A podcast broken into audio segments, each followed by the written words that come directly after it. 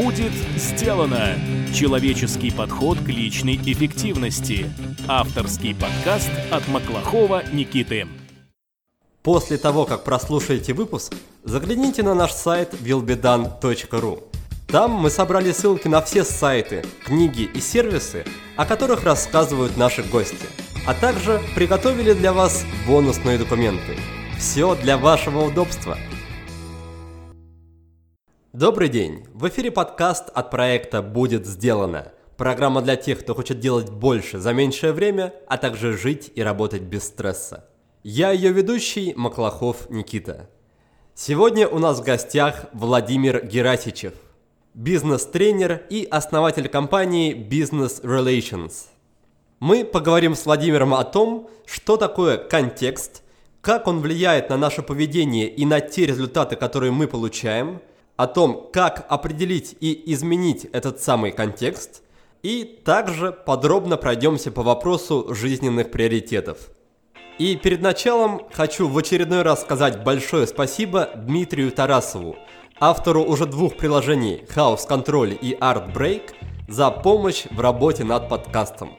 Если вы, дорогие друзья, находитесь в поисках удобного электронного планировщика или просто хотите навести порядок в своих целях и задачах – то обратите внимание на House Control. Он хорош тем, что, во-первых, доступен на всех платформах, а во-вторых, в отличие от своих конкурентов, ориентирован именно на достижение целей. Благодаря этому вы сможете без труда определить и зафиксировать свои цели и желаемый результат в различных сферах жизни, а также шаги, необходимые для их достижения – более подробную информацию вы сможете найти на сайте housecontrol.rf. Причем адрес нужно вводить русскими буквами. А по кодовому слову will be done, которое нужно будет ввести при оформлении заказа на сайте приложения, вы сможете получить скидку размером 20% на покупку версии приложения для Windows или для Mac. А мы переходим к Владимиру. Владимир, здравствуйте. Да, Никита, здравствуйте. А, рад вас слышать. Еще раз спасибо огромное за приглашение. Мне приятно очень. Рад вас видеть у себя в гостях. И традиционно я начинаю беседу с гостями с прояснения терминологии. И, как мне кажется, тот термин, который следует прояснить в рамках нашей с вами беседы, тот термин, который очень часто появляется в ваших выступлениях, да и, собственно, ваш основной тренинг так и называется, да, этот термин «контекст». Что вы понимаете под контекстом и почему он для вас настолько важен, что вы даже назвали свой тренинг в честь него? А, вы знаете, у нас даже два тренинга основных, и оба называются контекст. Один называется контекст, второй бизнес-контекст. А сам термин контекст, на мой взгляд, точно и очень емко определяет, собственно, то, с чем мы работаем. Начнем с того, что контекст – это что-то, что скрыто между строк. Это что-то, что улавливается каждым из нас, но что иногда а, очень сложно потрогать, очень сложно конкретизировать или очень сложно назвать, но что очень точно, конкретно, ярко выражено, и что главное, что этот контекст, он влияет на абсолютно все. Он влияет на общение людей, на взаимоотношения, самое главное, на качество работы, он влияет на отношение людей к тому, что они делают. И изменив контекст или создав новый контекст, предварительно осознав старый контекст, вы можете существенно улучшить качество своей жизни и повысить свою эффективность. Поэтому первое определение – это смысл скрытый между строк. Второе определение, собственно, это истоки, э, значение от латинского слова «связь» или «соединение». То есть контекст – это то, что внутри соединяет что-то с чем-то, что соединяет. Соединяет то, что мы делаем, соединяет наши результаты с нашим мышлением, с нашим настроением, с нашим состоянием, в котором мы живем. И меняя свой контекст, меняя вот ту самую внутреннюю связь, вы опять-таки влияете как на качество своей жизни, так и на качество тех результатов, которые вы создаете. Так, хорошо, пока что очень понятно не стало, если честно, но зато вы уже ответили на мой второй вопрос по плану. Я хотел спросить у вас, зачем вообще людям менять контекст? И, как я понял из вашего ответа, вместе с контекстом может поменяться в ту или в другую сторону жизнь человека. Каждый человек э, живет в определенном контексте, хотим мы этого или нет. Этот контекст, он уже есть, он уже существует. Очень много книг, очень много подкастов, в частности, ваш подкаст, который я с удовольствием слушаю, очень много семинаров, очень много тренингов э, рассказывают людям о том, как им нужно жить, как им нужно поменять отношения, возьмите ответственность на себя, будьте проактивными и так далее, и все у вас изменится, и все у вас получится. Возникает одна сложность и одна проблема. Потому что когда мы рассказываем людям, как надо, а это образование для взрослых, то в основном мы перепрыгиваем через самое главное. Мы перепрыгиваем через то, как человек живет сейчас. Собственно, мы перепрыгиваем через тот контекст, который есть.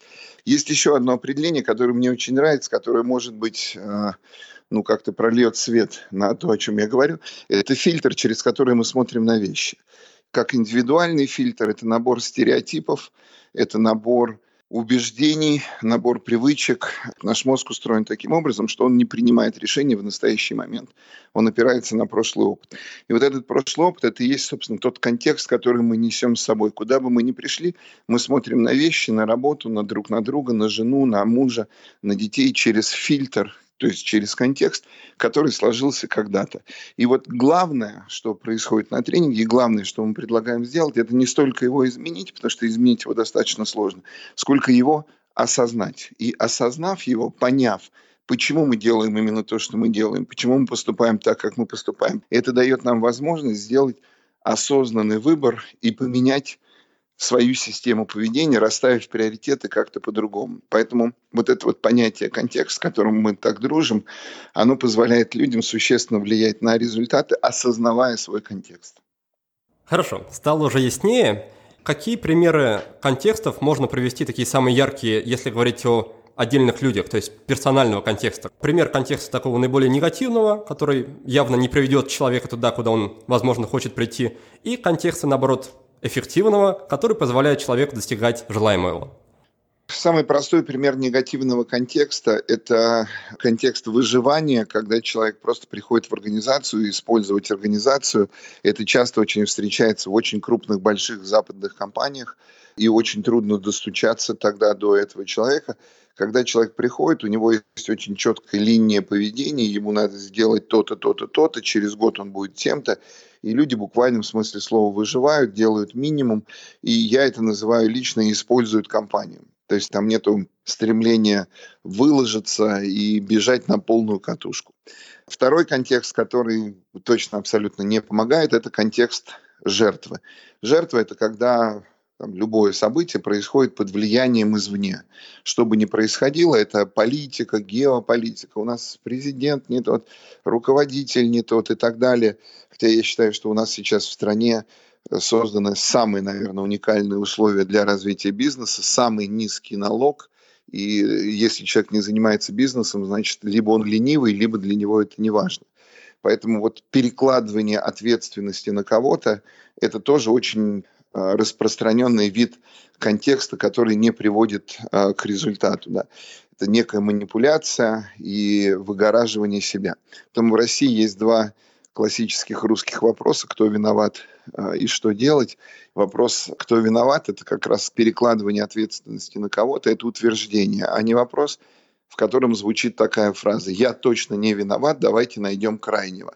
Это очень неэффективный подход, потому что если вы на работе ищете крайнего, а не ищете способы достичь результата, то вы создаете страх и заставляете, в буквальном смысле слова заставляете людей защищаться и обороняться. Это пример негативного контекста. Хорошо, а если говорить о примерах позитивного контекста? Ну, можно начать э, с противоположного. Можно начать с того, что главный, на мой взгляд, контекст – это контекст ответственности. Причем здесь нужно разобраться в том, что такое ответственность. Обычно ответственность, она ассоциируется у нас с чем-то очень негативным. Это как горячий пирожок, знаете, который мы перекидываем друг другу, мы не хотим обжечься. Это наказание, Хотя, если разобраться и посмотреть в корень, то ответственность означает отношение к событию, в котором ты являешься единственным автором того, что произошло. Я всегда на тренинге привожу пример. Там два человека разговаривают, а я говорю, почему ты не добился результата? Он говорит, я бы добился, но вот Сидоров меня подвел. Я поднимаю Сидорова, я говорю, Сидоров, почему ты подвел? Он говорит, а кто сказал, что я подвел? Это его интерпретация, что я его подвел. Тогда я привожу нейтральный пример. Если вы возьмете фломастер, подходите к первым рядам зала и роняете фломастер. И задаете вопрос, почему фломастер упал? Дальше возникает целый ряд интерпретаций. Кто-то говорит, он упал, потому что вы, Владимир, разжали пальцы и кинули его. Вы сделали это специально, это провокация. Кто-то сидит, смеется, говорит, какая-то провокация, парень пошутил. Кто-то говорит, слушайте, а я сейчас понял, что фломастер упал, потому что я его не поймал. Он же подошел прямо ко мне, к первому ряду, фломастер пролетел прямо перед моим носом, и мне было абсолютно все равно. Да, кто-то говорит, да, ребята, я вас умоляю, он просто хотел сказать, что на фломастере действуют другие силы, да, сила гравитации, например. И все они правы. Да, я действительно отпустил фломастер, действительно его никто не поймал, действительно на него действует сила гравитации. Вот мы не пытаемся, когда мы говорим об ответственности, разобраться в первопричине, истинной причине, почему упал фломастер. А многие делают именно это, ищут виноватого.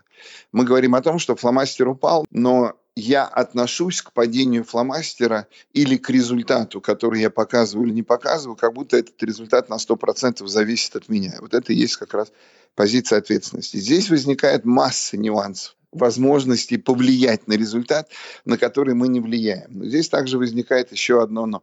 Нам очень выгодно быть жертвами внешних обстоятельств. И вот когда я об этом говорил, сначала натыкаюсь на огромное сопротивление, потом со временем там контекст ответственности более-менее становится понятным. И эта позиция дает нам возможность найти ходы, способы влиять на результат и существенно менять его. Хорошо, Владимир, спасибо за объяснение. И из вашего ответа я понял, что контекст – это такой своеобразный фильтр, который во многом определяет как наши действия, так и наше поведение. Говорит ли это о том, что, понаблюдав за человеком в течение одного или нескольких дней, можно, в принципе, понять, да, как выглядит его личный контекст. И каким образом тогда можно определить свой собственный контекст? Нужно ли вести для этого, допустим, дневник какой-то или есть какие-то другие инструменты? Да, прекрасный вопрос. Вы попали в самую точку. Именно так каждый человек живет в своем контексте, то есть он живет в наборе, в своем наборе привычных действий и проявлений. Мы называем на тренинге это словом рутина, причем само значение слова рутина есть положительное, Э, хорошая рутина, то есть, например, любой пловец или спортсмен, он делает рутину, он повторяет по много-много раз, тысячи раз одни и те же движения, которые приводят его к результату. Но одновременно с этим каждый из нас живет в своем контексте, и часть того, что мы имеем, это очень важно понять, мы имеем благодаря своим привычкам. Но то, чего мы не имеем, то, чего мы не достигли, мы не достигли благодаря своим же привычкам или своему контексту. Понаблюдав за человеком какое-то время, это то, что мы делаем, можно сделать вывод о его контексте, о его привычках. Потом можно покопаться поглубже и разобраться с тем, откуда эти привычки взялись. Причем не всегда нужно а, смотреть на него день или два. Это можно определить буквально за несколько часов по его реакциям, по его разговорам, по тону его голоса, по его открытости или закрытости к новой информации – по его взаимодействию, например, с э, подчиненными или с кем-либо. Он ставит себя выше, э, он ведет себя как партнер, он открыт к принятию новой информации. Он настойчив, и это принципиально отличается, например, от контекста упертости. Упертость – это фиксированность своей позиции, настойчивость – это гибкость при движении к цели. То есть, безусловно, можно, понаблюдав за человеком, сделать некий вывод о его контексте, потом провести параллель между теми целями и результатами, которые для него важны в жизни, и сделать вывод, почему человек не имеет того, чего он хотел бы иметь. Вроде все знают, как зарабатывать деньги. Вроде все знают, как похудеть. Нужно меньше есть и больше двигаться. Вроде все знают, как бросить курить.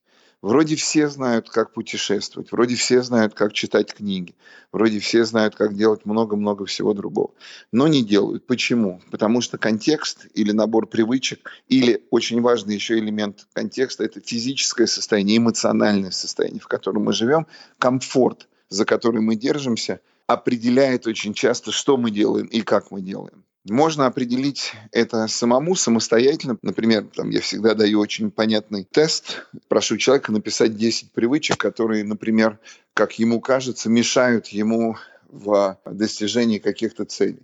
Ну, скажем, есть люди, которые не могут не сидеть в соцсетях. Они утром просыпаются, и прежде чем 18 лайков поставят, они не слезают с кровати. Да? Кто-то приходит на работу и начинает кричать, доминировать, требовать. Это другая привычка. А, заметив этот контекст или заметив свои привычки, можно поработать с тем, что вы переделаете, то есть от чего вы откажетесь, и можно также написать список вещей, которые вы хотели бы делать, которые вы сейчас не делаете. Причем это могут быть как внутренние привычки, там, например, принимать другие точки зрения, не упираться, да, или там не обращать внимания на то, как ты выглядишь, быть рискованным. Также это могут быть вещи, которые мы делаем. Например, если спросить любого человека, хотел бы ты читать больше? Он скажет, ну, конечно, но у меня нет времени. Это ложь. Время есть читать у каждого. Каждый человек может 15 минут найти утром, и 15 минут вечером перед сном почитать, это 30 минут в день, это достаточно много. Поэтому проанализировать свой контекст, проанализировать, что вас не устраивает, те привычки, которых вы готовы отказаться, добавить, написать список привычек, которые вы хотите добавить, и начать с этим работать. Тут есть еще одна важная вещь. Это одна мысль, которая для меня в последнее время является определяющей. В настоящий момент существует огромное количество вариантов вашего будущего. То есть вы просто задумаетесь, в настоящий момент неограниченное практически количество того, что с вами может произойти. Вы можете научиться играть на пианино, вы можете научиться играть в боулинг, вы можете прочитать огромное количество книг, вы можете жить счастливой жизнью, иметь детей и там, жить за границей, например. Да? Вот эти все варианты, все эти возможности есть. Но почему мы не достигаем снова и заново повторяем то, что мы уже имели, чуть лучше, чуть хуже, чуть больше. Потому что мы действуем по шаблону. И если мы начнем эти шаблоны потихонечку замечать и менять, не обратите внимание, интенсивно, а регулярно. То есть маленькими шагами добавлять в свою жизнь что-то новое в свой контекст. И тогда угол отклонения от того, что вы делаете сейчас, пусть он будет очень маленький но со временем вы придете в совершенно другую точку, не в ту точку, в которую вы шли сейчас. Большинство людей сверхрезультаты путают или объединяют со сверхусилиями. Это вот та старая концепция, в которой мы живем, концепция личностного развития, личностного роста, что вам надо прикладывать усилия. В чем здесь проблема? Во-первых, человек не может долго находиться в режиме сверхусилий. Во-вторых, приложив какие-то сверхусилия, например, похудев на 20 килограмм за какое-то время, он вновь быстро набирает вес, потому что он вновь возвращается к своим привычкам, потому что он не может дальше интенсивно это делать. Очень хорошее сравнение, мне кажется, когда мы чистим зубы.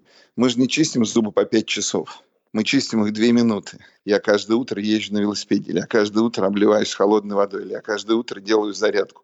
И это я делаю не потому, что мне хочется, мне часто не хочется, а потому что я понимаю, что да, дает мне настрой, определенную эмоцию, да, и это вот привычка, которая позволяет мне на определенной эмоциональной волне прожить сегодняшний день. Год назад, когда я начал обливаться э, ледяной водой утром, я не пропустил ни одного дня, да, иногда по два раза в день.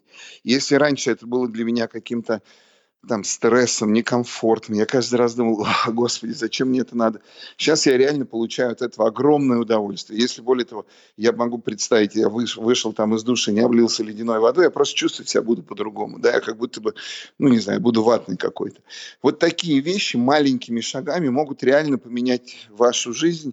То есть сверхусилие – это не сверхрезультат, это важно помнить. И сейчас есть огромное количество вариантов твоего будущего, которые зависят от того, готов ли ты потихонечку маленькими маленькими шагами начать выносить что-то новое в свою повседневную жизнь. Владимир прекрасно рассказал про привычки и маленькие шаги. Не добавить, не отнять. Пожалуй, мне остается только напомнить вам, что уже меньше, чем через месяц, а точнее 29 мая, стартует новый поток игры в привычки. В основе курса лежит как раз та концепция, которую мы сейчас обсуждаем. Глобальные перемены в жизни – достигаются через небольшие ежедневные действия. Это самый быстрый и надежный способ. Призываю вас последовать совету Владимира и составить свой список из 10 желательных привычек. А чтобы внедрить их легко и надолго, приходите на игру, я научу вас этому. А заодно поработаем и над вашими нежелательными привычками. Сегодня заканчивается очередной поток игры. Участники уже делятся своими впечатлениями. И мне, как всегда, очень приятно убеждаться в том, что этот курс действительно меняет жизнь людей к лучшему. Самое главное, игра не просто о привычках и поведении, хотя эта тема и лежит в основе. У участников меняется взгляд на вещи в целом, отношение к жизни и к себе. Меняются даже приоритеты. О приоритетах мы поговорим с Владимиром буквально через минуту. А сейчас еще раз напомню, что все подробности об игре вы найдете на нашем сайте willbedan.ru game. Торопитесь забронировать место, собирается очень интересная компания. Присоединяйтесь! Итак, в первой части разговора мы с Владимиром обсудили то, что есть у каждого человека. Неуловимый, но могущественный контекст. Контекст – это набор стереотипов, убеждений, привычек, а также весь наш прошлый опыт. Все это влияет на наше поведение, отношения с людьми, на то, как мы работаем и какие результаты получаем – Контекст может быть негативным. Например, когда мы играем роль жертвы и обвиняем в своих неудачах других людей. Также контекст может быть эффективным. Например, когда мы берем ответственность за все происходящее на себя. Прежде чем менять контекст, его нужно сначала осознать. И для этого Владимир предлагает выписать 10 привычек, которые вам мешают, и 10 таких, которые вы хотели бы внедрить в свою жизнь. Резко и кардинально поменять контекст не получится. Здесь надо использовать силу маленьких шагов и улучшать свою жизнь понемногу, но регулярно. Помните, что сверхрезультаты зачастую не требуют сверхусилий. Все, что нужно для достижения любых, даже масштабных целей, это просто привести свой жизненный контекст в соответствии с этими целями. Владимир, я вас правильно понял? Да, абсолютно верно. На самом деле мне это очень созвучно. Я, правда, обычно называю это другим термином. У меня это называется целесообразный образ жизни, как раз когда вся жизнь выстроена вокруг цели, и сам факт нашей жизни, да, он уже продвигает нас к цели. То есть мы, мы да. просто так живем привычно и достигаем да. своей цели. Совершенно верно. Маленькое дополнение, что для того, чтобы вот это сделать, этот маленький сдвиг и жить целесообразно, очень хорошее слово целесообразно, необходимо прежде всего понять, в чем целесообразность того, что мы делаем сейчас. Например, когда мне кто-то говорит, моя жена стерва, она не понимает меня, мы, поэтому мы с ней развелись. Она не дает мне общаться с ребенком, и поэтому я не плачу ему алименты, например. Да? Владимир, что мне делать в этой ситуации? я говорю следующее. Напиши 10 пунктов, почему тебе выгодно, чтобы твоя жена была стервой человек говорит, ну как мне может быть выгодно, чтобы моя жена была стервой? И вот продолжая мысль с целесообразностью, он живет целью, и э, его действия об этом говорят. Он делает все, чтобы доказать, что она была стервой. И человек пишет 10 пунктов. Получается, что, во-первых, я хороший, она плохая, например. Да? Это позволяет мне обижаться и общаться с друзьями. Это позволяет мне наказывать ее. Это позволяет мне иногда не общаться с ребенком, когда у меня есть свободное время, а я хочу пообщаться с друзьями. И вот эта вот целесообразность того, что человек сейчас делает, она всегда присутствует. Вот это прям очень важная тема. Но принять это, признать это, что для того, чтобы жизнь стала целесообразной по отношению к другим целям, нужно признать, в чем целесообразность того, что вы делаете сейчас. Вот это очень важный шаг. Здесь у меня тогда еще есть такой вопрос. При подготовке к нашей с вами беседе я пересматривал разные материалы, в том числе запись вашего тренинга, который снимали на телевидении, по-моему, назывался «Контекст как раз искусство быть счастливым». В этом тренинге я очень обратил внимание на то, что для того, чтобы выявить да, и вытащить как бы из, из тени контекст участников, вы использовали такие довольно дискомфортные, наверное, методы для, для самих участников. То есть они в итоге там некоторые плакали. Так вот, вопрос в том, обязательно ли, чтобы понять свой контекст, да, проходить через такие вот дискомфортные ситуации, или есть какие-то более простые, безболезненные методы, чтобы осознать, что там в моей жизни что-то идет не в ту сторону, как я хочу? Первое. Сам тренинг шел два или три дня, и это была съемка огромного количества э, материала или часов. Второе. Не забывайте, что мы снимали для Первого канала. Дословно продюсер сказал, что нам нужно мясо и фарш. Это дословные слова, это цитата, которые будут вот цеплять людей. Поэтому из всех многих-многих часов примерно такого разговора, в котором находимся мы с вами, за исключением того, что было много веселья, было много слез радости, было много очень смешных моментов, которые туда не вошли. Людям показали только вот эти вот жесткие куски, которые не всегда, вернее так, всегда не дают правильного понимания и ощущения того, что же на самом деле происходит в зале тренинга «Контекст». Там не происходит три дня того, что вы видели вот в эти 50 с лишним минут.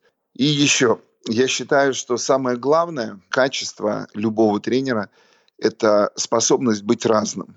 Если вы хотите, чтобы люди вам поверили, были раскрыты и делились тем, чем они обычно не делятся, то вам необходимо быть абсолютно разным, таким, каким вам в этот момент необходимо быть. Важна кристальная честность. Без нее не получится ничего. Нужно обязательно юмор. Без юмора ничего не выйдет. Нужно обязательно фокусироваться и уметь фокусироваться на тех болезненных вещах, от которых люди убегают или прячутся. Обязательно, это очень важное качество тренера, иметь способность или уметь прерывать те привычки, в которых люди находятся. Потому что если вы начинаете подыгрывать людям в их игре, разговор будет абсолютно пустым, бессмысленным им в лучшем случае понравится то, что вы сказали, или они услышат концепции, но перемен настоящих не будет. Еще раз повторюсь, пожалуйста, не делайте вывод о той работе, которую мы делаем на тренинге, глядя на фильм «Контекст». Еще у нас есть замечательный фильм, он в интернете сейчас собрал 6 миллионов просмотров на одном из порталов, я думаю, в сумме будет еще больше, он называется «Жизнь. Инструкция по применению». Аркадий Новиков, Ник Вуйчич, который родился без рук и без ног, Евгений Плющенко, Вячеслав Полунин, многие-многие другие э, люди, которые помогают нам раскрыть те идеи, которые мы доносим уже совершенно в другой форме, не так, как это происходит в фильме «Контекст». Да, этот фильм я тоже посмотрел, и думаю, что многие слушатели тоже его посмотрели, потому что в анонсе нашей с вами сегодняшней беседе я этот фильм упоминал. Тогда хотел бы с вами немножко вернуться назад к разговору о привычках. Мы с вами, в общем-то, обсудили, что чтобы прийти к какой-то цели, нужно сформировать ряд привычек у себя. И если говорить, допустим, о здоровье, то здесь все понятно, да, питайся правильной там здоровой пищей, закаляйся, занимайся спортом. Если говорить об отношениях, тоже, в принципе, понятно, обнимай почаще жену, говори комплименты, и тоже будет все, в принципе, гладко. А как поступать, если речь идет, допустим, о бизнесе и о заработке? Ведь в этой сфере, да, не ясно, как себя покажут, к чему приведут те или иные действия, и тем более не ясно, какие привычки, да, нужно формировать, чтобы начать зарабатывать деньги. Скажу три вещи, которые мне моментально пришли в голову. Первое. Некоторые люди ищут аргументы «за», некоторые ищут аргументы «против».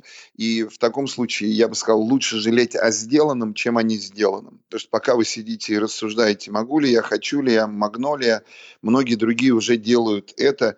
И здесь совет один. Вот очень важный совет – вместо того, чтобы фокусироваться и на том, а, или читать книжки, или искать семинары, или что-то еще, на том, как надо вести бизнес, проанализируйте и поймите, почему вы его не ведете, или почему вы ведете его так, как вы ведете его сейчас. Это главное, это основа.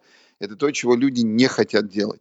Если вы сделаете миллион фантастических подкастов, а вы уже сделали огромное количество фантастических подкастов, вы пригласили замечательных совершенно людей. Те, которых я слушал, я согласен практически с каждым человеком. Я думаю, господи, как же это просто, как же это гениально. Но почему люди это не делают? Люди не делают это не потому, что они не знают. Знаете, как люди слушают подкасты? Они слушают так. Вот с этим я согласен, с этой мыслью, а вот с этой не согласен. И если не согласен, то послушаю-ка этот другой подкаст, там какой-нибудь мужик скажет мне что-нибудь, что больше подходит для меня. Да? Это просто для меня не подходит. Нет, подходит. Просто для того, чтобы что-то изменить, нужно перестать делать то, что вы делаете сейчас. Вот это главное. Поймите, проанализируйте, что для вас важно сейчас. Какие приоритеты, какие преимущества, какие выгоды вы получаете сейчас. Например, все знают, что курить вредно.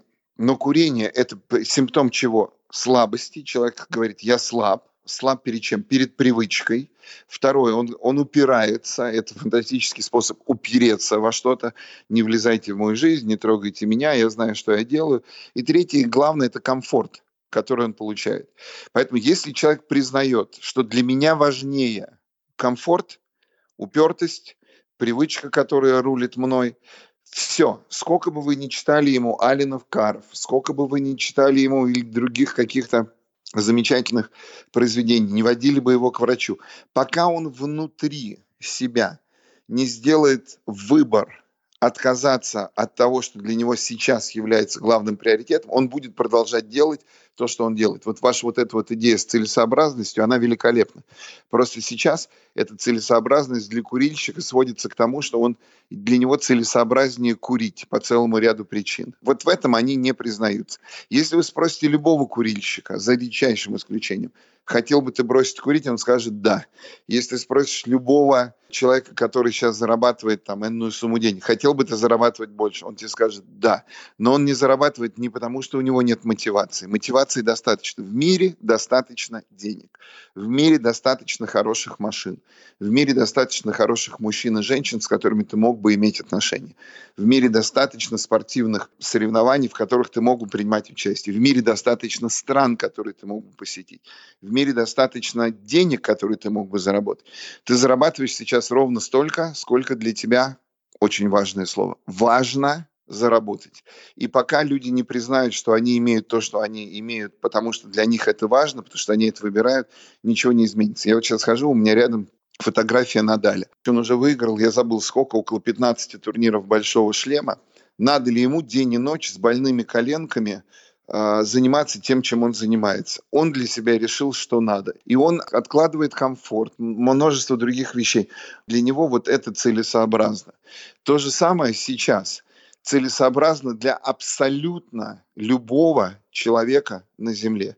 И человек любой на Земле делает то, что он делает, не потому, что он не нашел мотивацию, не потому, что он не знает как, а потому что на данный момент ему важно и ему целесообразно делать ровно то, что он делает. И это, на мой взгляд, основа основ любой абсолютно трансформации. Пока вы не признаете, что это для вас важно, вы не начнете делать что-то другое. Вы будете продолжать делать то, что вы делаете. Как раз хотел с вами поговорить об этом волшебном слове «важно», потому что у меня ощущение, что оно красной нитью проходит через буквально все ваши выступления. Для слушателей повторю, что основная мысль заключается в том, что по мнению Владимира, если у человека нет каких-то в жизни результатов, достижений, то ему просто это напросто не важно. Здесь нужно копнуть чуть глубже, но в принципе ты очень точно э, передал идею. Дело в том, что все, что мы говорим на тренингах, это идеи, которые мы доносим. Мы не ищем истину. Мы всего лишь предлагаем набор интерпретаций. Любое событие, которое происходит вокруг нас, оно нейтрально. Дальше к этому событию каждый из нас лепит или приклеивает, это как в «Матрице», а, свой взгляд, свою интерпретацию. То есть, когда я провожу тренинги, я говорю, что нет смысла в том, что я говорю. Люди думают, ну как-то так, я заплатил кучу денег, я решил послушать этого человека, я потратил время слушать его в интернете, и вдруг нет смысла в том, что я говорю я переворачиваю эту фразу и говорю, что смысл исключительно в том, что слышит один единственный человек, кто сидит в твоем стуле. Окей, это меняет разговор. Значит, человек начинает прислушиваться. Значит, я слышу так. Дальше я говорю, я предлагаю свой набор интерпретаций. У меня есть всего лишь определенный подход. Тема сама про важно, не важно переворачивает все. На этой неделе мы разговаривали у меня было безумное количество совершенно тренингов, и у меня было несколько учредителей очень крупных федеральных компаний. И даже они сначала спорили, а потом они сидели и улыбались, и они говорили, до меня только что дошло. Я открыл 400 точек по всей стране. Не потому, что я должен, не потому, что я хочу, я иногда вообще этого не хочу, а потому, что для меня это важно. Очень простой пример. Мы сейчас разговариваем по телефону по одной единственной причине. Потому что мы договорились, и для нас это важно. Тот человек, который прямо сейчас, их могут быть тысячи, или один единственный человек, который прямо сейчас слушает нас, причина одна. Для него это важно. Те, которые выключили уже, им это не важно. Это не является истиной, но эта штука может быть применена к абсолютно любой области нашей жизни, к абсолютно любой. Раньше, я всегда говорил, был фотоаппарат Polaroid, который делал мгновенный кадр.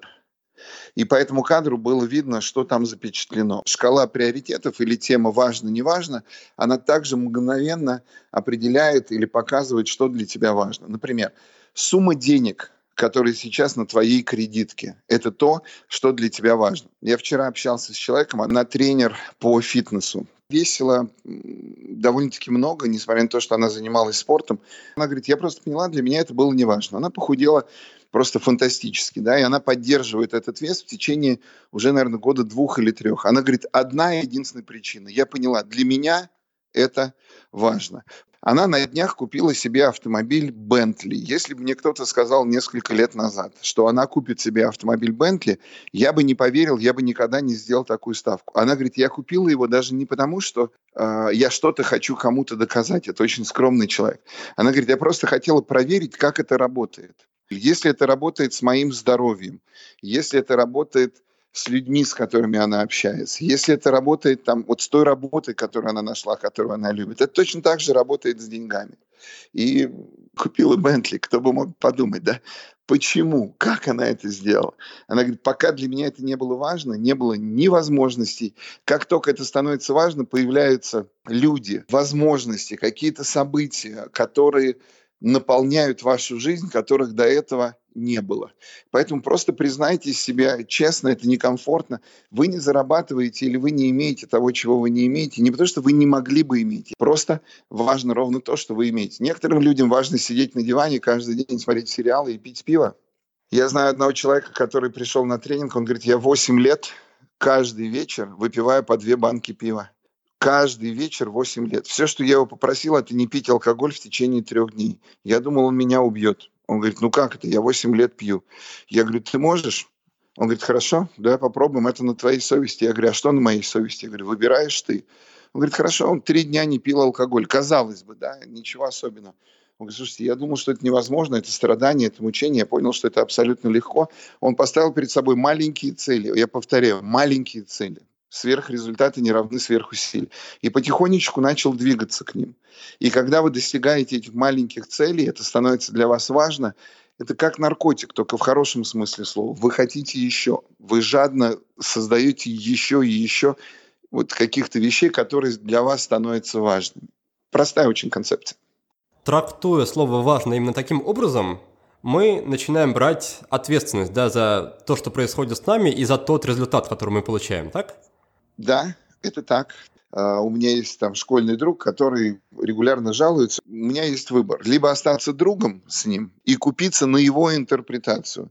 И сказать, Петь, ну конечно, о чем ты говоришь? Это они такие плохие, да? Или как я это делаю на тренинге, мне не нужно быть друзьями, и мне не нужно нравиться кому-то. Я им говорю, ребят, для вас это просто не важно. То есть признать, что для тебя важно сейчас, и расставить приоритеты по-другому, так как вот ты сейчас сказал, взять ответственность, это очень важный шаг. Дорогой мой слушатель, я очень благодарен тебе за то, что ты проводишь время в обществе меня и моих гостей. На подготовку каждого выпуска мы с командой тратим десятки часов. И ты можешь внести огромную лепту в развитие подкаста, выделив всего 2-3 минуты своего времени. Способов для этого существует множество. Оставь отзыв о подкасте на iTunes – Расскажи про подкаст своим друзьям в социальных сетях или в реальной жизни. Подпишись на нашу рассылку на сайте willbedone.ru.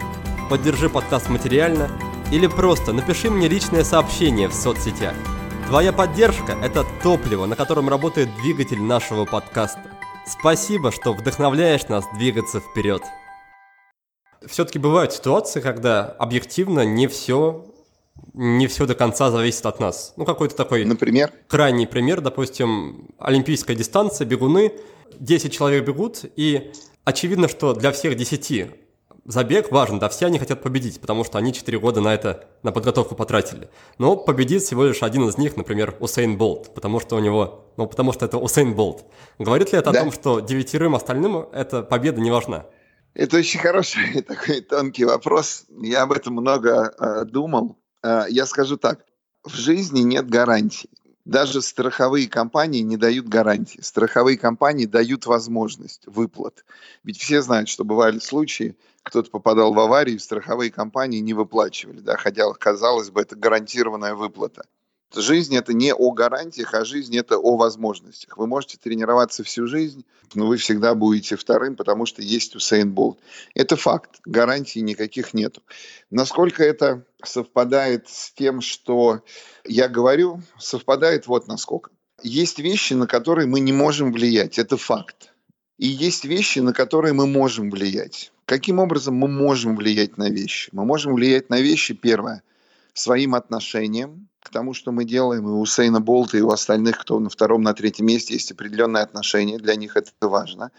Мы можем влиять, самое главное, своим состоянием энергией, открытостью, здоровьем. Неважно, сколько человеку лет. Некоторые выглядят в 30 лет стариками, это его состояние а некоторые там в 70 лет выглядят молодыми людьми, потому что это их состояние.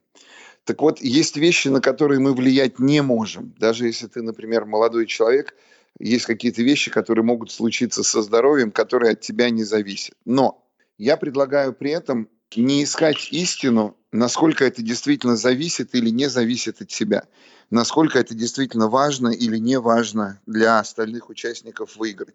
Мы живем в мире интерпретаций. И мы живем в мире, который мы каждый себе придумали. Кто-то считает, что это можно или возможно, и он прав. Кто-то считает, что это невозможно, и он не прав. И я не говорил, что во всем, что я говорю, будет определенная логика, и все будет биться. Да? Но если исходить из того, что то, что я говорю, помогает и позволяет людям добиваться целей, даже тот человек, который прибежал вторым, он может сказать, для него это было важнее. Откуда мы знаем, что для него это было важнее? Потому что он прибежал первым. Поэтому это не панацея, еще раз скажу, это не истина. Это просто точка зрения. И эта точка зрения может кардинально изменить твою жизнь. Если вы ищете истину, ну, скорее всего, это не ко мне. Если вы ищете возможности повлиять на свою жизнь, зарабатывать больше, чувствовать себя лучше, быть счастливым, жить наполненно, ярко, эффективно, реализуя свои мечты, достигая своей цели. Просто примерьте эти точки зрения. Их огромное количество. Выберите те, которые вам больше нравятся, но действуйте. Вот это очень важно. Не сидите в таком ментальном рассуждении. Вот этот мне спикер понравился, а вот этот спикер мне не понравился действуйте, ищите аргументы «за». Если вы считаете, что второй человек после Усейна Болта, для него это точно так же важно, и это рушит, Владимир, всю вашу теорию, не слушайте эту теорию, найдите какую-то другую. Если вас привлекает и наоборот а, заводит тот факт, что это настолько просто. Я либо встаю с дивана, бегу, отрываю свою задницу и начинаю бегать, потому что для меня это важно, то бегайте. Я, знаете, я еще приведу один пример. Ко мне на тренинг пришел парень. Он говорит, первую программу смотрел на тебя и на вот ребят, которые были там, как на идиотов. Я думаю, господи, кто эти люди? Он кричал жене, говорит, слушай, я более идиотской программы и не видел. Она ему кричит, слушай, а что тогда смотришь? Он говорит, интересно. На вторую субботу он задумался и взял на себя несколько обещаний. На третью программу он смотрел ее уже с женой. В результате он похудел за месяц на 18 килограмм он начал бегать, он отказался от сигарет. Но самое главное, он помирился с братом. И когда он ко мне пришел, он говорит, спасибо тебе большое. Я говорю, мне за что спасибо, объясни мне. Я не знаю ни твоего брата, я не бросал курить. Я просто делал свою работу, я рассказывал людям то, во что я верил.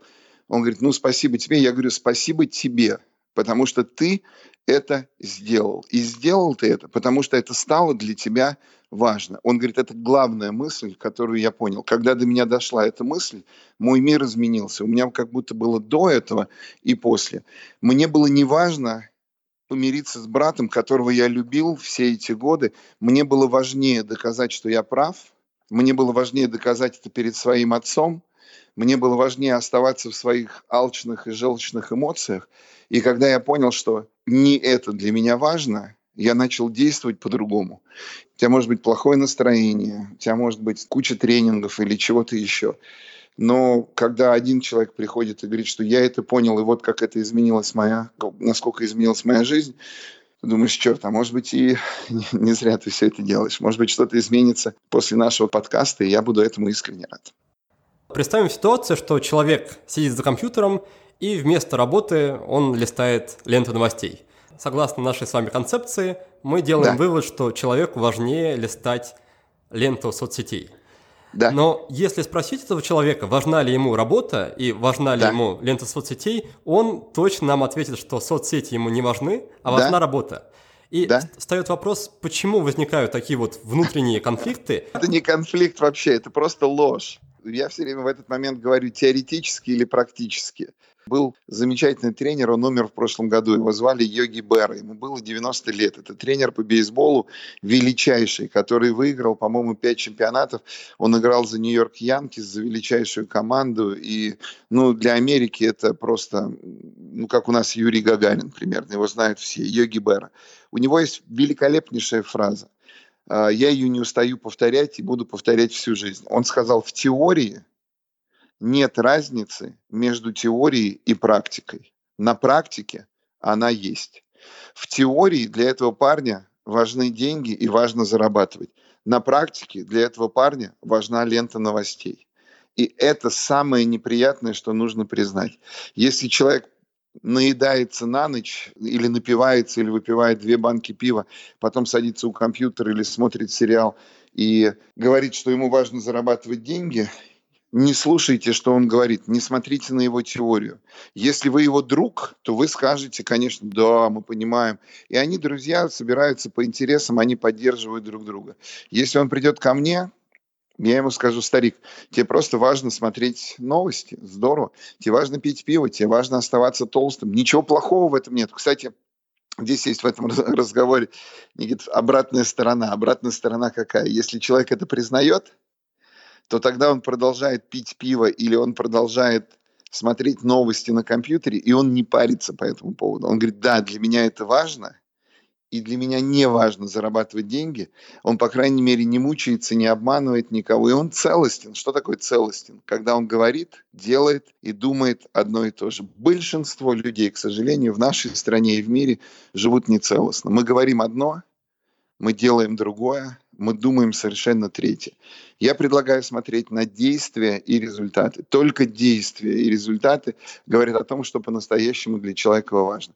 Я опять подошел к фотографии Надали, он сидит радостный на корте, он явно что-то выиграл, только что для него было важно выиграть. Для кого-то другого важно что-то другое.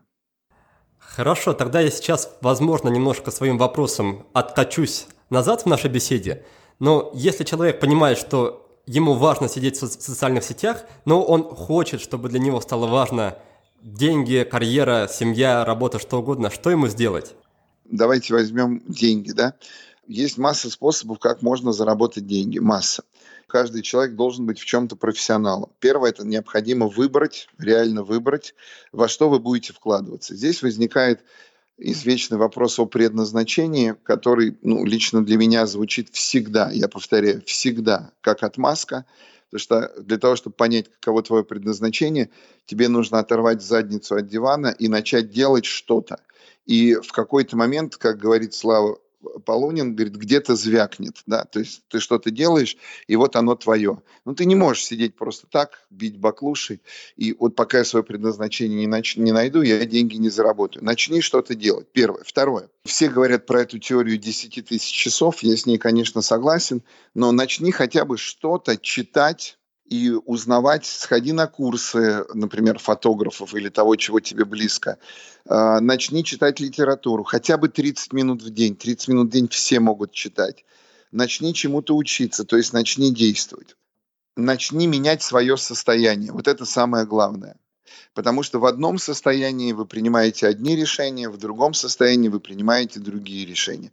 Вы попадаете в одну среду, в хорошую среду, где люди действительно с самоотдачей работают искренне, не врут, не притворяются, работают на цель, вы работаете одним образом. Вы попадаете в другую среду, где люди воруют, врут, разделены и так далее. В плохой среде хороший человек работает плохо. Третье. А, начните маленькими шагами. Не надо делать ничего большими порывами сверхрезультаты не равны сверхусилия. Начните вставать в одно и то же время. Вот только это, поверьте, может изменить вашу жизнь. Причем даже не столько вставать, сколько ложиться в одно и то же время. Не наедайтесь на ночь, почитайте, не смотрите сериалы. Через месяц ваше здоровье, ваше состояние и ваш настрой будет другим. Вы в другом настрое и в другом состоянии по-другому будете смотреть. Вы скажете, это не имеет отношения к деньгам, мне надо придумать идею, как заработать деньги. Нет. Сначала измените свое состояние, измените свое настроение. Если ваше настроение сейчас не радует вас, если это не приводит к результатам, меняйте его. Не сначала результаты, а потом настроение, так думает большинство, а сначала настроение, настрой, состояние, отношение к тому, что вы делаете, потом действие и только потом результат. Поэтому практические шаги такие. Определитесь, чем вы будете заниматься. Это может быть не единственный и не финальный выбор в вашей жизни. Начните учиться или делать шаги, чтобы узнавать об этом больше. Если вы решили стать художником, замечательно. Если вы решили зарабатывать деньги, прекрасно. Начните делать то, что вы сейчас не делаете. Начните, напишите список привычек. Откажитесь от тех привычек, которые не приводят к вас к цели. Об этом все говорят и все знают. Прям вычеркните несколько привычек. Например, я ложусь спать когда угодно, потому что я люблю Лигу чемпионов. Часто я слышу на тренинге. Я говорю, здорово, можно ли посмотреть Лигу чемпионов в записи или, утром посмотреть, как это делаю я? Ну, что, это самое главное, это крутое. Окей, тогда признай, что Лига чемпионов для тебя важнее твоего заработка или чего-то еще. Я не могу так признать, заработок для меня тоже важен. Нет, Лига чемпионов для тебя важна. Окей, отказался от телевизора, ложишься в одно и то же время, занимаешься спортом, читаешь книги. Вот после этого, когда ты первые какие-то простые шаги сделал, дальше больше, путь он будет открываться. Невозможно сделать сразу, дать все советы и принять все решения. Но вот эти маленькие шаги, они обязательно, но регулярные. Маленькие, но регулярные шаги там в течение месяца они приведут вас к другому настрою, к другому состоянию и к другим решениям. И тогда вы будете уже принимать другие решения, делать что-то другое, зарабатывать больше. То есть люди, которые зарабатывают больше, они точно такие же люди. Вот я рассказывал про нашу знакомую, которая занимается фитнесом. Она вообще точно такая же, какая она была. Просто она пробует разные вещи. С диетой, с едой, с деньгами, с работой. Для нее это важно сейчас и она достигает результатов. Давайте узнаем, кто сегодня стал победителем нашего мини-конкурса «Книга за отзыв». К слову, нам буквально несколько часов назад пришла посылка с книгами от наших друзей из издательства «Альпина», за что им огромное спасибо. И в ближайшем будущем мы все книги из этой посылки разыграем и отправим кому-то из вас, дорогие друзья. И в этот раз победу празднует молодой человек – который оставил отзыв под ником Лаки Гилмор. Вот что написал счастливчик Гилмор. В каждом подкасте я нахожу идею, которая во мне откликается. Все потому, что вся информация преподносится легко, искренне, интересно и с той стороны, с которой тема для меня еще не была раскрыта. Дорогой Лаки Гилмор, я поздравляю тебя с победой и благодарю тебя за поддержку. К тебе отправится замечательная и совсем новая книга психолога Михаила Лобковского, которая называется «Хочу и буду принять себя, полюбить жизнь и стать счастливым». Сам я эту книгу еще не читал, но уже слышал о ней массу положительных отзывов. Так что в некоторой степени я тебе завидую. Пожалуйста, не забудь написать мне на почту или в социальные сети и прислать свой почтовый адрес. Напоследок, я еще разок повторю правила конкурса для тех, кто слушает нас впервые. Оставьте отзыв о подкасте в iTunes, и если отзыв окажется самым свежим на момент записи нового выпуска, то книга ваша. А если не окажется, то вашей станет открытка из Таиланда. Вот так просто. Второй блок нашего с Владимиром разговора подошел к концу, и в этой части мы обсуждали жизненные приоритеты – мы выясняли, что важно, что не важно и как это определить. Несмотря на то, что у нас может быть любое будущее, в течение жизни мы чаще всего действуем по шаблонам и поэтому получаем одно и то же. Каждый из нас сейчас имеет то, что для него важно. Чем раньше мы это признаем, тем лучше для нас. Можно влиять на многое в своей жизни, менять свою историю и получать совершенно другие результаты – но для этого надо по-новому расставить приоритеты. То есть решить, что с сегодняшнего дня для вас важно, например, не сидеть ВКонтакте и пить пиво, а зарабатывать деньги и заниматься спортом. Кстати, о деньгах. Владимир представил четкий алгоритм, который поможет увеличить доход. Во-первых, перестаньте рассуждать и сомневаться, потому что пока вы теряете на это время, кто-то другой уже действует. Во-вторых, выберите дело, в которое вы будете вкладываться. В-третьих, постоянно учитесь. Четвертый шаг – это работа со своим состоянием и настроением. Настройте режим сна и питания, занимайтесь спортом и внедряйте полезные привычки. И последний шаг, как ни крути, придется встать с дивана и начать что-то делать. Маленькими шагами, понемногу, но регулярно. Формула здесь простая. Сначала надо поменять состояние, потом действовать и только потом рассчитывать на результаты. Владимир, перед тем, как перейти к заключительной рубрике, я хочу обсудить с вами еще одну тему. Давайте поговорим о том, каким образом взрослые люди обучаются и воспринимают входящую информацию. Вы уже говорили о том, что часто слушатели любых тренингов относятся к тренеру в зависимости от того, насколько то, что он говорит, соответствует тому, что они уже знают. Тренер говорит что-то знакомое и привычное, значит, они считают тренера умным, да, и хорошим парнем. Если то, что тренер говорит, идет в, в разрез с тем, что они уже знают, с привычными какими-то идеями, то они становятся в оппозицию к тренеру, не хотят его слушать и часто считают, что тренер говорит какую-то ерунду. Это специфика образования для взрослых. Дети априори относятся к тому человеку, который его учит с уважением, и его назвали учителем, и ребенок не знает чего-то, и ребенок знает, что он этого не знает. Он, он это, с этим не борется, он не притворяется, он не скрывает это.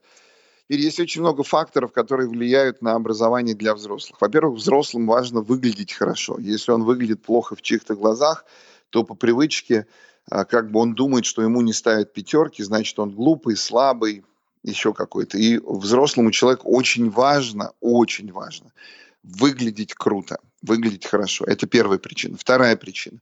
Взрослому человеку всегда важно быть правым или доказать, что он прав в чем угодно. Поэтому люди приходят на тренинги, они вроде приходят за информацией, но они доказывают, что они в чем-то правы, причем им абсолютно все равно, по какому поводу быть правым. Такое тоже встречается на каждом тренинге. Третье – это то, о чем вы упомянули, способность взрослого человека слушать. Я это разделяю на два слова или два, две категории. Принять информацию и согласиться с информацией. Взрослый человек слушает так. Если я с чем-то согласен, а согласен это значит, что то, что я слышу, совпадает с моей точкой зрения, значит, тренер говорит хорошие вещи, мужик нормальный. Если не совпадает, то человек начинает отстаивать свою точку зрения. Это еще одна причина, по которой взрослые люди не слушают. Поэтому, когда я, скажем, сижу вечером с кем-то в ресторане, с незнакомым человеком, или я лечу в самолете, и ко мне подходит стюардесса, в большинстве случаев я расслабляюсь, потому что я не тренер для этих людей. Я просто пассажир, я просто собеседник в ресторане. И я никогда не включаю тренера, потому что я понял, что это непозволительно. Но когда люди приходят на тренинг, они платят деньги, они хотят получить тренера, вот тогда я включаюсь, я доношу те точки зрения, которые для меня важны. Это договоренность, это очень важно понимать. Моя договоренность с теми людьми, которые пришли меня слушать. Если эта договоренность есть и мне дают возможность быть тренером, я включаю тренера. Если у меня такой возможности нет, крайне редко это происходит на тренинге, тогда я перехожу в лекционный режим, люди делают что-то свое, я читаю лекцию на тему тренинга, ребята, надо быть ответственными. Эй, они говорят, да, классно. Я говорю, ребята, вот это важно, вот это не важно. Они говорят, да, полная фигня, знаем, окей, эй. То есть от собеседника, от слушателя или от тренируемого зависит все от него зависит, буду я успешен, буду я для него тренером или я не буду. Поэтому нам надо на старте создавать договоренности. Но это уже вопросы опыта, вопросы профессионализма, вопросы отношений, вопросы преподавания, вопросы того, как разные люди доносят свой материал. Я когда был помоложе и погорячее, я считал, что вот там те знания, которые когда-то я получил на тех тренингах, которые я проходил, что это очень важные знания, вот все должны ими владеть, потому что это меняет жизнь. А потом понял, нет, это, это, это просто знание, как есть много других знаний. Кому-то нравится одно, кому-то нравится другое. Те, кто открыты и готовы это слушать, я делюсь с ними. Те, с тех, с которые не готовы и которые закрыты, с ними я не делюсь. Владимир, спасибо за ответ. Давайте постепенно переходить к нашей заключительной традиционной рубрике. В этой рубрике я задаю гостям сразу три вопроса. Прошу их порекомендовать, во-первых, книгу, во-вторых, привычку и, в-третьих, сервис, чтобы все это как-то было связано с счастливой, успешной и эффективной жизнью. Поэтому давайте, пожалуйста, начнем с книги. Ну, во-первых, я сейчас перечитываю Салтыкова-Щедрина «Господа Головлевы», и это производит на меня очень сильное впечатление. Потом книжка, которая называется «Сила привычки». Половина того, о чем мы говорили, это вот как раз об этом. Поэтому я бы остановился вот на этих двух книгах. Читайте классику. Классика всегда актуальна. И все, что было актуально тогда, актуально сейчас. А еще я могу поделиться. На меня очень сильное впечатление произвел один фильм. Никит, ты про фильм не спрашивал, но если можно. А, фильм, который называется «Прибытие», он шел в конце прошлого года. Он якобы про инопланетян, которые прилетели. Он вообще не про инопланетян. Он про язык, на котором они общались, и про землян. Я честно скажу, после «Матрицы», даже страшно звучит, такой фильм, как «Матрица», вроде бы культовый и один из главных у каждого. Вот для меня одно из самых ярких впечатлений, которое последние годы произвело, это фильм, который я посмотрел «Прибытие». Я был в шоке. У меня было столько открытий, столько всего. Причем в одном фильме не одна идея, там, а их штук пять, и они одна глубже другой. Поэтому искренне рекомендую посмотреть фильм «Прибытие». А, сервис приложения программа. А вы знаете, я не самый э, электронный а, человек – я периодически закачиваю какие-то сервисы, но не могу сказать, что я вот им как-то пользуюсь, и оно что-то сильно меняет. А, из а, последних мы играем а, с моей дочкой регулярно в Angry Birds.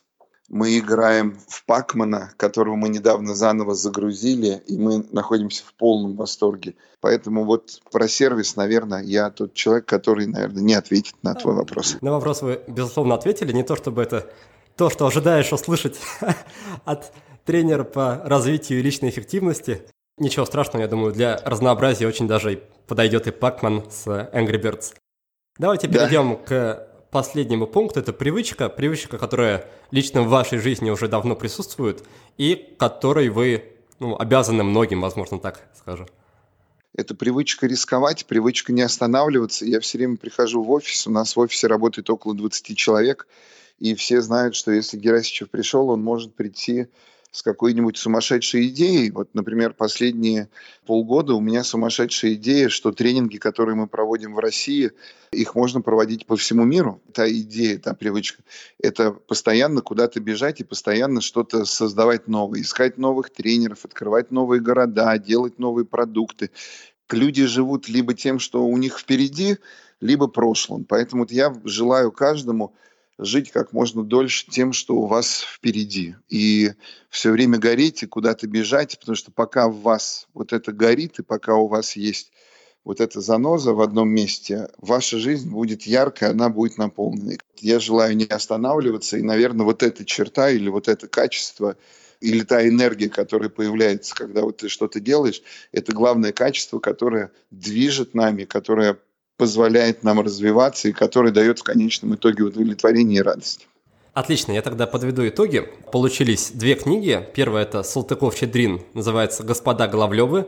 Вторая да. книга называется «Сила привычки», и, если не ошибаюсь, автор ее Чарльз Дахик. Сервис у нас будет сегодня Angry Birds и Pac-Man. Пусть наши слушатели да. отдохнут от эффективности, немножко развлекутся с детьми. И привычка да. – это привычка рисковать не останавливаться и все время двигаться вперед. Да, ставить цели роста и развития, да, совершенно верно. Я недавно прочитал книжку, она очень толстая, 800 страниц Стивена Кинга, которая называется 11, 22, 63. И в ней совершенно гениальная мысль. Ну, помимо того, что это действительно очень интересное и увлекательное чтиво, но вывод в этой книге, он потрясает. Дело в том, что мы часто, очень часто мы недовольны и не удовлетворены тем, что было в прошлом, потому что мы не принимаем свое прошлое таким, какое оно было. И это касается будущего, ожидания, и это ожидание не совпадает с реальностью, мы начинаем сопротивляться. И то же самое мы делаем по поводу прошлого. Мы думаем, что если бы мы могли его изменить, то было бы все по-другому. И вот эта книга, она как раз о принятии, о том, что не факт, что было бы лучше.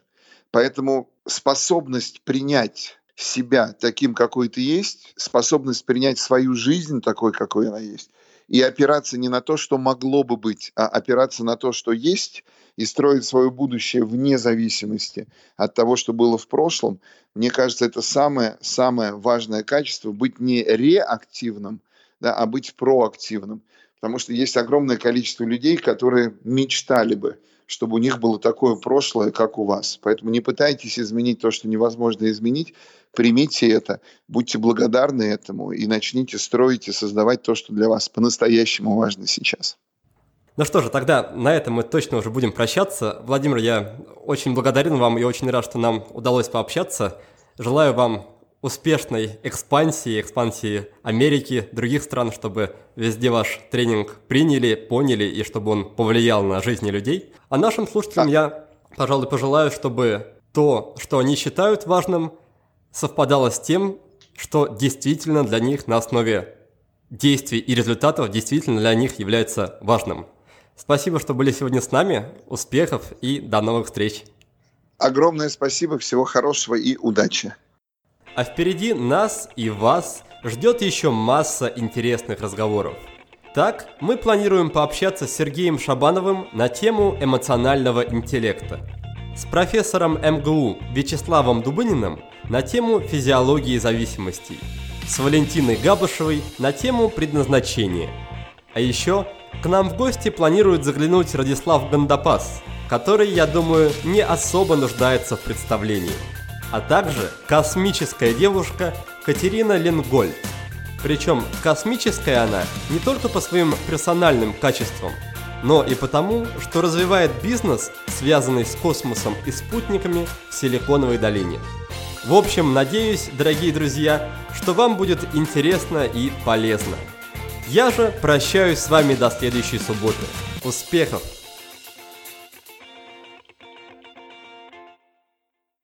Вы прослушали очередной выпуск подкаста от проекта «Будет сделано». Чтобы вы могли извлечь из него еще больше пользы, я оформил для вас специальные бонусные документы. В них в очень удобном и красивом виде собраны все самые главные идеи и рекомендации от наших гостей по каждому выпуску. Напишите пару приятных слов на странице подкаста в iTunes – или опубликуйте ссылку на подкаст на своей странице в любой из социальных сетей, а после этого напишите мне в личные сообщения или на почту, и я буду рад отправить вам эти бонусные документы. Также не стесняйтесь присылать мне обратную связь, вопросы, идеи и комментарии. А я, в свою очередь, приложу все усилия к тому, чтобы каждый выпуск был интереснее и насыщеннее предыдущего – Оставайтесь с нами, и все самое важное в жизни будет сделано.